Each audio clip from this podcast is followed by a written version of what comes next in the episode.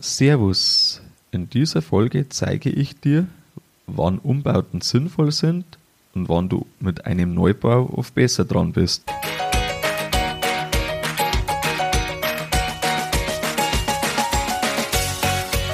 Herzlich willkommen beim Kuhstall Bau und Umbau Podcast. Hier bekommst du viele nützliche Ideen und Tipps für deinen optimalen Stall mit Blick auf das Wohl von Mensch und Tier.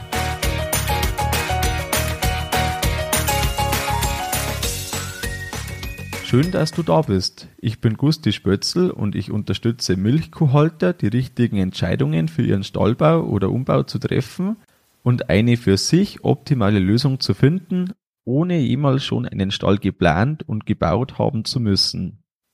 Möglichkeiten für Umbauten oder Neubauten gibt es unendlich viele.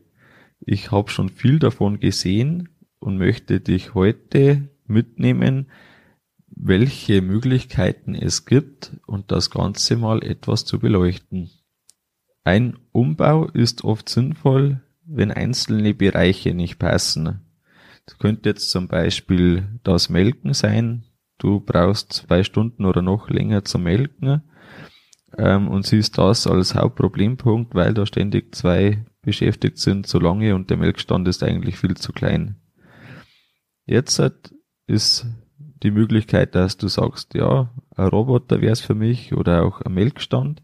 Diese Frage werde ich mal in einen extra Podcast unter die Lupe nehmen. Beispielsweise, du entscheidest dich jetzt für einen Roboter und wir sagen jetzt mal inklusive den Umbau kostet dich das irgendwo 200.000 Euro, bis der drin steht. Wenn du jetzt irgendwo 600.000 Liter Milch hast, dann kommst du an die 3 Cent Belastung, was dich das kostet, die Kosten, die du bisher noch nicht äh, so gehabt hast, außer in Personal. Bei 400.000 Kilo Milch sind wir schon bei über 4 Cent. Muss man ein bisschen beachten. Was ich unbedingt empfehlen würde, das ist eine Selektion mit reinzubringen. Da kannst du echte Vorteile bei der Arbeitserledigung haben auch eine Möglichkeit oder ein Beispiel, wo es ähm, ein einzelner Bereich nicht passt, das ist jetzt zum Beispiel das Füttern. Du hast viel zu wenig Futtertisch oder du hast irgendwie lauter Querfuttertische, da wieder ein Stich oder wie auch immer, wie es von Umbauten immer wieder mal so, äh, so kommen kann. Da bietet zum Beispiel ein Futterband bei wenig Platzbedarf wirkliche Vorteile. Oder wenn du einfach nur zu wenig Fressplätze hast, dann kannst du auch einen Futteranschieber äh, reinbauen. Der hat auch in der Nacht oder sonntags kein Problem damit, das Futter ranzuschieben. Das haben wir seit 2014 drin und fahren sehr gut damit. Wir haben eben auch viel zu wenig Fressplätze aktuell, aber durch das keine wirkliche Engstelle. Was im Liegeboxenbereich, ähm, wenn es da scheitert, oft möglich ist, das ist zum Beispiel Gummimatten auswechseln oder neue draufbauen, die Liegeboxen als Tiefbuchten umbauen, die Aufstahlung der Liegebox wechseln, also neue Bügel drauf. Erst wenn die Bemaßungen komplett falsch oder nach jetzigen äh, Bemaßungen viel zu klein sind, da, erst dann wird es schwierig wenn du nicht auskannst, weil beispielsweise Säulen oder etwas in der Richtung begrenzt. Ähm, schnell mal eine Möglichkeit ist, dann eine Liegehalle dazu zu bauen. Da kommt man schon um drei bis 5.000 Euro EQ-Platz äh, davon. Wenn das Licht bei dir be begrenzende Faktor ist, dann gibt's heute einfach super LED-Technik und bei uns im Stall brennt 16 Stunden am Tag dauerhaft das Licht weil wir überzeugt sind davon, dass in einer dunklen Höhle nicht so gut Milch produzieren, sich Milch produzieren lässt, als in einer schön beleuchteten, einem schön beleuchteten Stall. Wenn das Thema Luft bei dir begrenzender Faktor ist, können dir Ventilatoren Abhilfe verschaffen. Ich bin auch bei einem neuen Stall der festen Überzeugung, dass in den meisten Breitengraden Ventilatoren notwendig sind, nämlich immer dann, wenn man ab und zu mal über 30 Grad hat. Und das ist nahezu überall so. In unserem Altbau, der niedrig und breit ist und von der Luft, ja, Verbesserungspotenzial hatte, hat ein Frischluftschlauch wirklich noch einen, einen richtigen, einen richtigen Mehrwert gebracht, eine Steigerung von der Luftqualität. So wird jede Liegebox dauerhaft mit Frischluft versorgt. Wenn du optimieren möchtest, suchst du dir einfach den Punkt raus, der am meisten begrenzt und diesen machst du zuerst. Wenn du diesen hast, dann geht es wieder weiter. Nimm dir den nächsten Punkt raus und optimiere den. Möchtest du zusätzlich erweitern, dann ist bei Umbaulösungen oftmals einfach der Platz zu wenig. Gerade wenn du jetzt halt mitten im Ort bist oder so. Für überschaubare Zeit, also vielleicht irgendwo bis zehn Jahren, wenn man sagt, bis dahin soll es auf jeden Fall jetzt mal passen, eignen sich Umbauten oft, weil es vor allem auch finanziell viel überschaubarer ist. Eben wenn ein Anbau möglich ist oder auch eine Kombi aus Alt- und Neubau, ist es kostentechnisch oft das Beste und die Kühe bedanken es, wenn sie einfach nur mehr Licht, Luft, Wasser sind Grundvoraussetzungen, die lassen sich überall ergänzen und wenns Futter passt. Und dann reichen in der Regel die Ansprüche der Kühe so, dass sie im Vergleich zu einem Neubau nicht wirklich noch leistungsfähiger, gesünder oder besser werden. Wann ist ein Umbau meistens nicht sinnvoll oder oft nicht sinnvoll? Wenn alles veraltet ist, die Aufteilung total unpraktisch, viele Säulen im Weg stehen, alles zu klein ist. Und wenn man mitten im Ort ist, mitten im Ort, wenn man umbaut mit Baugenehmigung, braucht man äh, emissionstechnisch gewisse Werte, gewisse Abstände, die lassen sich oft nicht erfüllen, was die Folge haben kann, dass man entweder mit geschlossenen Fenstern, Abluftsystemen oder ähnlichen arbeiten muss und das ist in der Regel einfach nur viel Aufwand. Ja, der Nutzen, das braucht man gar nicht drüber reden. Was auch die Frage ist, gibt es vielleicht eine gute alternative Nutzung. Gerade wenn man im Ort ist, kann man seinen Nachteil zum Vorteil machen. Äh, gute Vermietung oder wie auch immer macht dann schon mal einiges ähm, an Kapitalkosten, die man hat für den wirklichen Neubau dann ähm, schon mal wieder gut. Ähm, auch die Überlegung, was spart der Umbaukosten, ist ganz wichtig. Zum Beispiel, wenn wir jetzt von 60 Kühen einfach mal ausgehen, kostet vielleicht der Umbau, und dass wir jetzt Details nennen, 250.000 Euro und das Ganze neu 700.000 Euro. Mir entgehen, wenn ich umbau, gleichzeitig 800 Quadratmeter Vermietungsfläche, die mir vielleicht je nach Region stark unterschiedlich 20.000 Euro im Jahr nach Aufwand für den Umbau und laufende Kosten noch bringen. Also habe ich da in 20 Jahren 400.000 Euro zusammen und die Rechnung schaut schon deutlich enger aus. Aber wie das immer so ist, man muss den Einzelfall abwägen. Wann passt am besten der Neubau? Grundsätzlich ist aus meiner Überzeugung raus die beste Zeit irgendwo zwischen 25 und 40 Jahren, wenn man alt ist. Also besonders im Familienbetrieb. Beim Großbetrieb ist das oftmals anders. Da ist einfach, äh, sind viel äußere Einflüsse noch wichtig, wie Flächenverhältnisse, Arbeitskräftebesatz und so weiter. Wenn man jetzt eben im Familienbetrieb bleibt, dann ist das oft ein Alter, da hat man seine Aus- und Fortbildungen abgeschlossen, vielleicht den Betrieb schon übernommen oder übernimmt ihn bald. Die nächste Generation ist noch nicht da oder noch zu jung und man hat das, was man baut, auch wirklich selbst zu abarbeiten.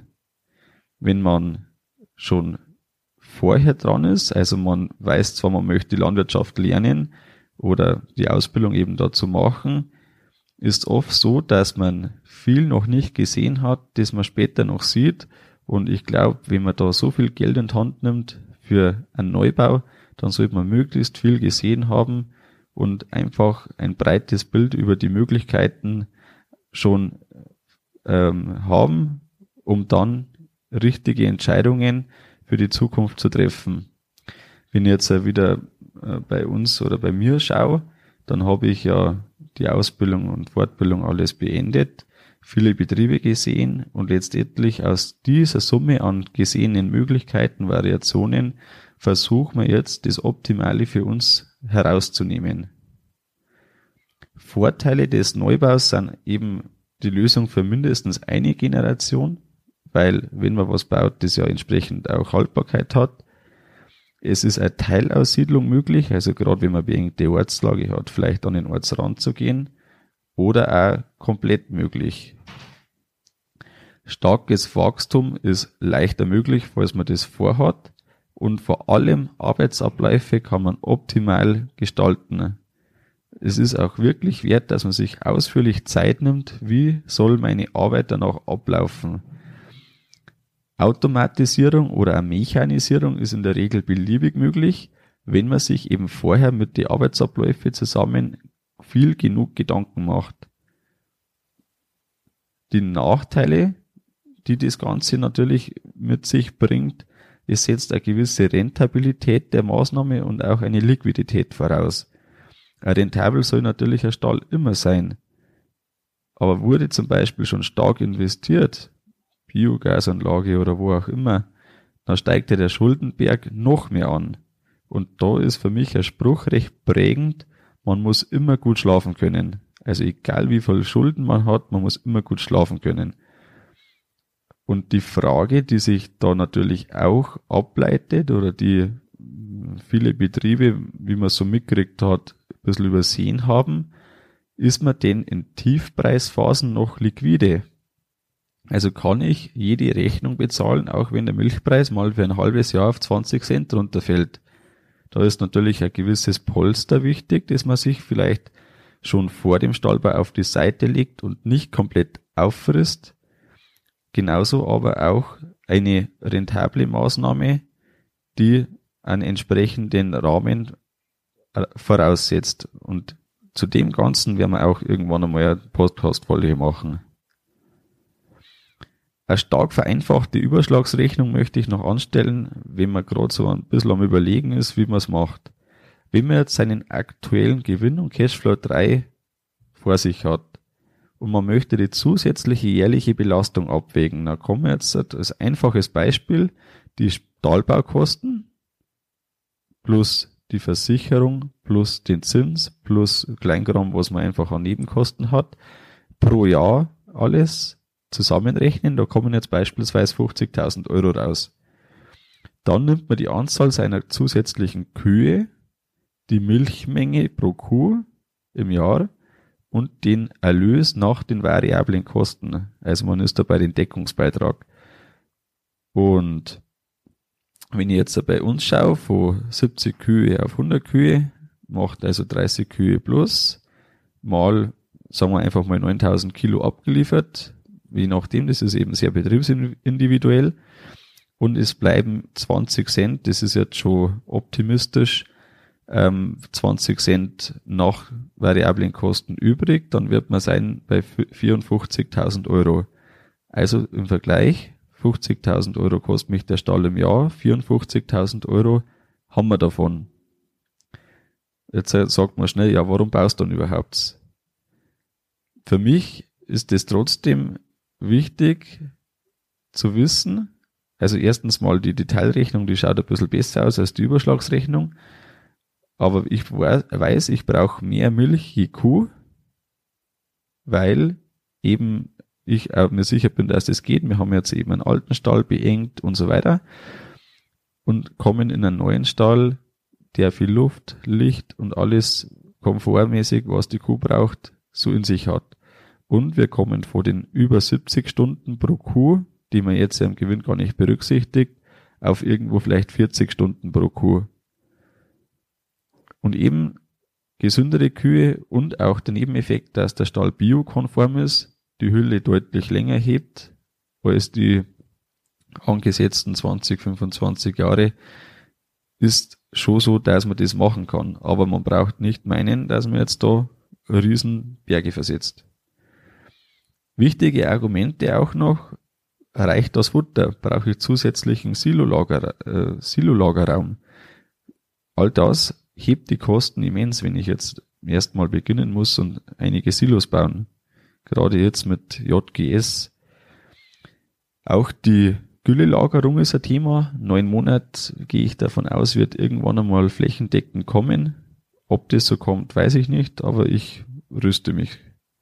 Und auch die Flächenverfügbarkeit ist natürlich ein Thema. Ja, was ist mein Fazit jetzt, was du tun kannst?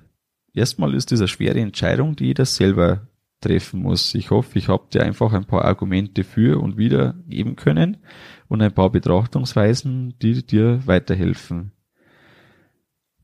Bei vielen Unsicherheiten, die du hast, lieber bestehendes optimieren. Vielleicht so lang, bis sich da Klarheit schafft. Ich hoffe, ich konnte dir zeigen, dass sich einzelne Teile realisieren lassen, oft mit wenig Aufwand. Das soll ein Kern dieser Podcast-Folge auch gewesen sein. Bei einem klaren Willen und entsprechenden Voraussetzungen für einen Neubau muss man sich aber stets die finanzielle Seite bewusst machen. Du wirst nicht glücklich werden, wenn du irgendwann feststellst, nach dem Bau, eigentlich kann ich meinen, ja, meinen Kredit nicht so bedienen, wie ich möchte. Du hast auch eine Meinung zum Stahlum- oder Neubau? Schreibe sie gerne auf kuhstallbau.com unter den Artikel zum Podcast. Wenn du keine Folge mehr verpassen möchtest, abonniere diesen Podcast. Das war's mit der Folge vom Kuhstallbau Podcast. Sei auch nächstes Mal wieder dabei. Dein Gusti Spötzl.